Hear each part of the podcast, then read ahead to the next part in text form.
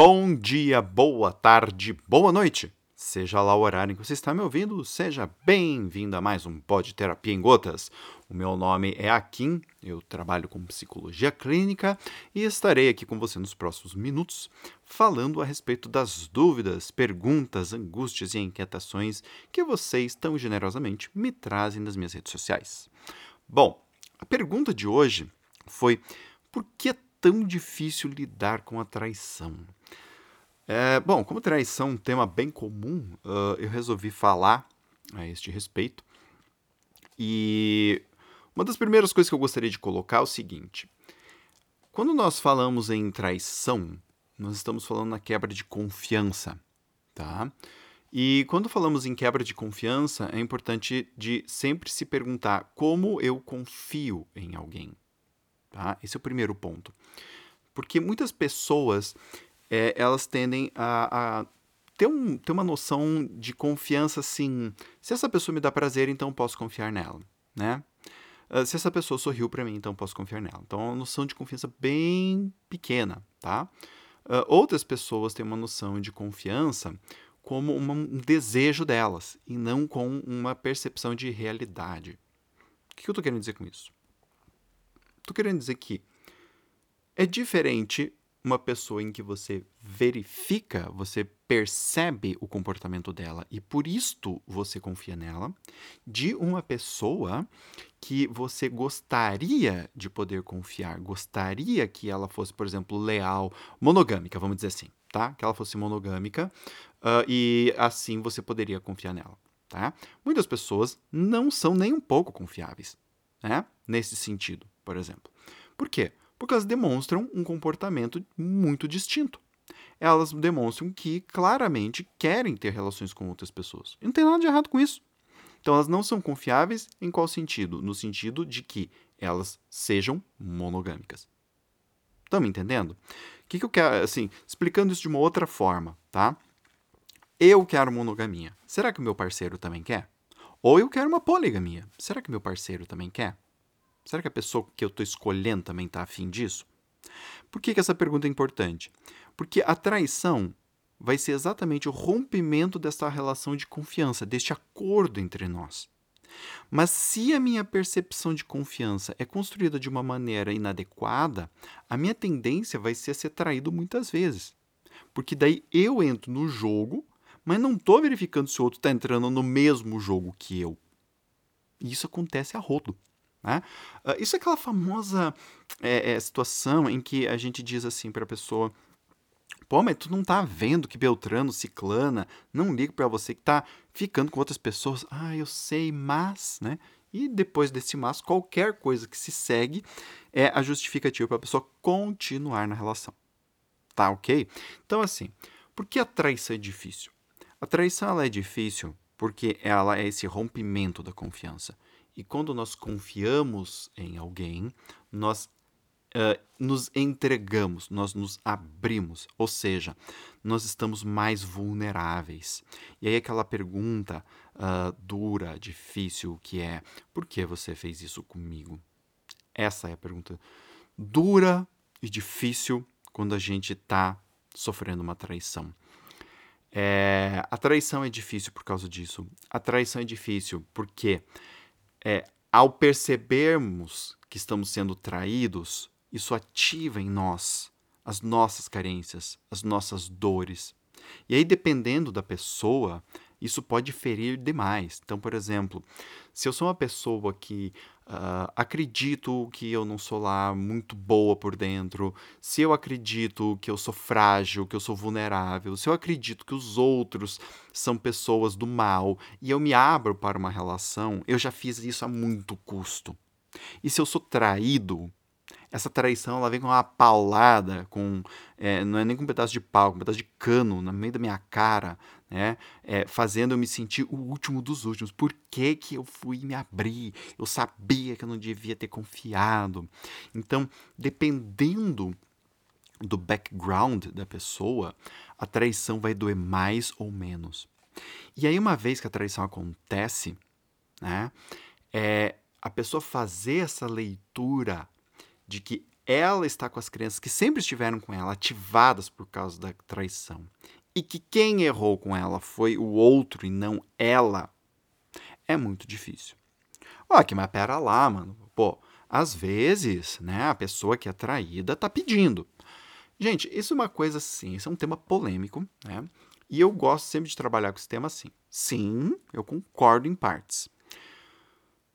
A, pessoa, a, a relação onde existe uma traição sempre é uma relação de duas pessoas. E neste sentido, a pessoa que foi traída também corrobora. Isso implica em dizer que ela é culpada pela traição? Não, porque quem trai, a pessoa que comete o ato de traição, é a única responsável por este ato. Tá? Até porque, na maior parte dos casos, este ato acontece em segredo. Né? Então, a decisão pessoal é de trair. A decisão pessoal poderia ser de assim, ó, oh, então, seguinte, eu tô vendo que a nossa relação não tá muito boa não, vamos fazer uma terapia de casal? Ou vamos nos separar? E aí depois a pessoa vai buscar um outro relacionamento. Mas o que acontece? Vale lembrar que o traidor, ele também faz projeções uh, digamos assim, daquilo que ele não está tendo na relação atual nas outras relações. E também sempre vale a pena lembrar que temos os namoradores compulsivos, ou seja, aquelas pessoas uh, que querem ficar flertando e namorando e ficando com um monte de gente tá? Então, uh, é, isso daqui são coisas distintas, tá, gente? São, são situações uh, em, em, que a pessoa que é traída, ela de fato não tem culpa da traição. Ela tem corresponsabilidade sobre o relacionamento, mas sobre a traição, não. Então, nesse sentido, é, é que eu tenho uma concordância parcial com esta ideia, tá? Uh, então, assim, para lidar com a questão da traição é difícil por causa disso. A traição mexe com as nossas crenças a nosso respeito, a respeito dos outros. E quanto mais frágil e vulnerável eu sou em relação a isso, pior para mim. É? é porque é, eu, eu vou ter mais dificuldade em entender que o outro me causou um mal e deixar isso com o outro, porque aqui também entra a questão do desapego. A partir do momento que eu sou traído, eu tenho que fazer uma escolha do que eu vou fazer com isso. Porque o nosso, entre aspas, contrato foi pro saco. Acabou, não tem mais. E o que eu faço com isso? Eu vou sair da relação? Eu vou fazer um recontrato? Né? É, e aqui as pessoas gostam de dar respostas prontas. Gente, não tem resposta pronta para isso, tá? É, porque cada relacionamento é único né? e o que às vezes a pessoa fala para um relacionamento não serve para o outro.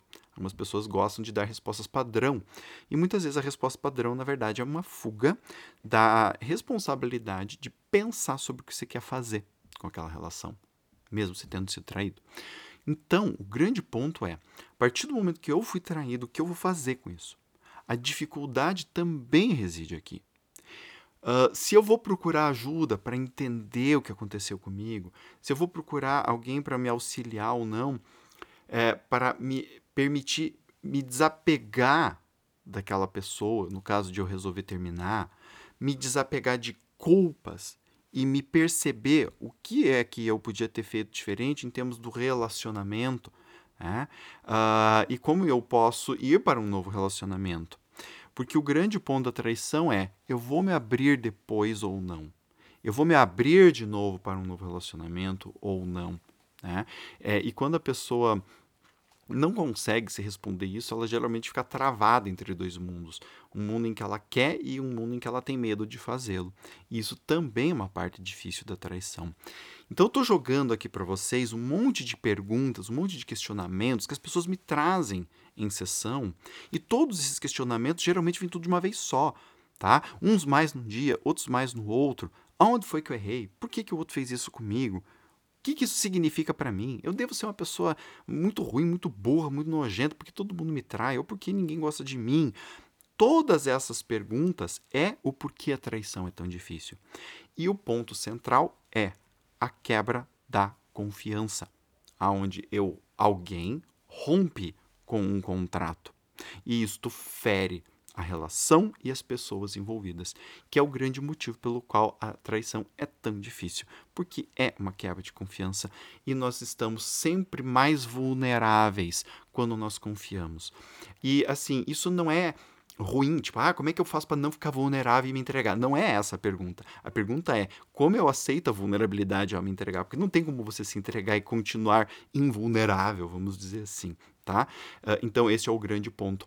Na confiança, a gente se entrega. E na entrega, somos vulneráveis. E o grande X da questão é como manejar isso. A traição é dolorosa por quê? Porque ela acontece justamente no momento em que eu estou vulnerável. E aí, tudo que eu tenho dentro de mim já emerge com uma violência muito grande. Tá? E esse é o motivo pelo qual é difícil.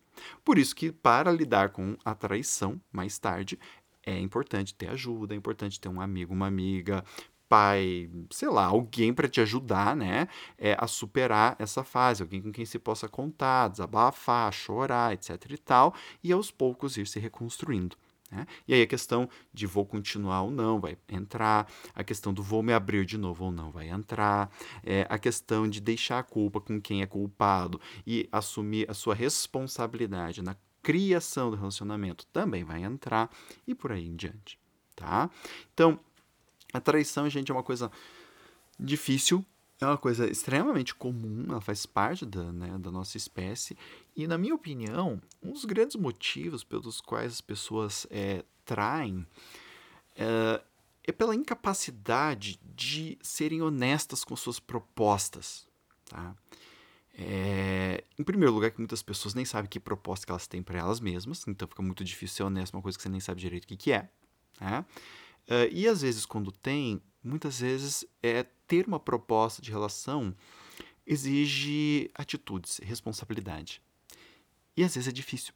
É simplesmente isso. Não, não, vou ficar, né, querendo moralizar a coisa. E também não estou querendo dizer com isso, sabe, gente, que uh, a, o padrão monogâmico é o padrão certo. Porque quando a gente pensa em traição, a gente tem que levar em consideração que a espécie humana ela tem muitos arranjos. É só a gente olhar as culturas, aí tem diversos arranjos. E é muito difícil, às vezes, a pessoa, dentro de um padrão cultural, né? por exemplo, no, aqui no Ocidente, a gente ainda tem um padrão cultural de monogamia e de casamento entre pessoas né, de sexo oposto. Um homem e uma mulher constituem um casal, pronto, acabou. Esse é o nosso padrão. E não tem nada de errado com esse padrão também, tá? Mas esse é o nosso padrão. Aí o que acontece? Às vezes uma pessoa não, não se adapta a isso. E ela gostaria muito de ter um outro padrão, de ser um homem com duas mulheres, uma mulher com dois homens, uma mulher com um homem e uma mulher.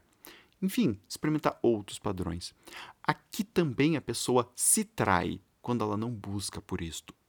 Então a traição, ela também pode acontecer no nível pessoal. Então, se eu de fato quero relações com várias pessoas, mas me coloco para ter relação apenas com uma, eu posso estar já me traindo. E aí muitas vezes essa pessoa vai trair a relação em que ela está, porque de fato não é a relação que ela quer. Uh, e aí tem duas questões. Né? A primeira que é, eu aceito abrir mão daquilo que eu queria para ficar com esta pessoa, de uma, de um, num arranjo que não era o que eu queria, mas é o único que me é possível com esta pessoa? Ou, não, eu vou buscar aquilo que eu realmente quero? Essa também é uma pergunta para fazer, porque uma das traições mais difíceis é a traição onde a gente se trai, tá? Isso daqui é uma reflexão que eu deixo para vocês que estão me ouvindo aqui. E com essa reflexão, eu deixo o meu muito obrigado a você que me escuta, que compartilha e que gosta do conteúdo. E te convido para conhecer as minhas todo o meu trabalho né, lá no meu site, o www.aquinneto.com.br onde você vai ter os conteúdos deste podcast, você vai ter acesso aos conteúdos do meu YouTube, ao meu blog, e você ainda vai poder entrar em todas as minhas redes sociais, tá? Instagram, Facebook, Twitter, LinkedIn, é, e talvez logo, logo também lá no TikTok. Você também vai poder fazer parte da minha lista do Telegram e da minha newsletter a partir do meu site, tá, gente? Então entra lá, é, me segue nas redes sociais por gentileza, se você curtiu, compartilha, me dá sugestões dos temas que vocês gostariam de ouvir no podcast, que eu vou anotando e fazendo esses áudios aqui para vocês, tá bem, meus queridos e queridas? Gente, beijo grande no coração de vocês e até o próximo. Tchau, tchau!